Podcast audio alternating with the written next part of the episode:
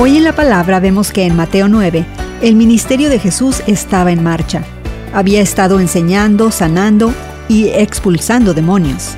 Ya había llamado a dos grupos de hermanos pescadores, Pedro y Andrés, Santiago y Juan, para que fueran sus discípulos.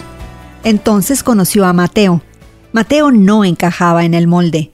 La razón más obvia era su ocupación, recaudador de impuestos. En este rol, Mateo trabajaba para el gobierno romano, recaudando dinero de los impuestos de sus vecinos judíos y también para sí mismo.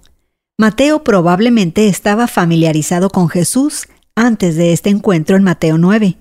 Probablemente había oído hablar de los milagros de Jesús. Entonces, cuando Jesús se le acercó y le dijo, Sígueme, Mateo estaba listo para ir y lo siguió. Más tarde, llevó a Jesús a su casa para una comida e invitó a los otros recaudadores de impuestos y pecadores, sus compañeros más cercanos, a venir también y conocer a Jesús, y tal vez experimentar la misma transformación impactante que él tuvo. Los fariseos observaron este banquete y se escandalizaron. ¿Cómo podría este maestro mantener tal compañía? Cuando Jesús escuchó su pregunta, respondió, No son los sanos los que necesitan médico, sino los enfermos. No he venido a llamar a justos, sino a pecadores.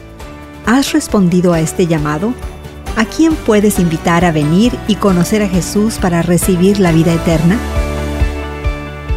Hoy en la Palabra es una nueva forma de conocer la Biblia cada día.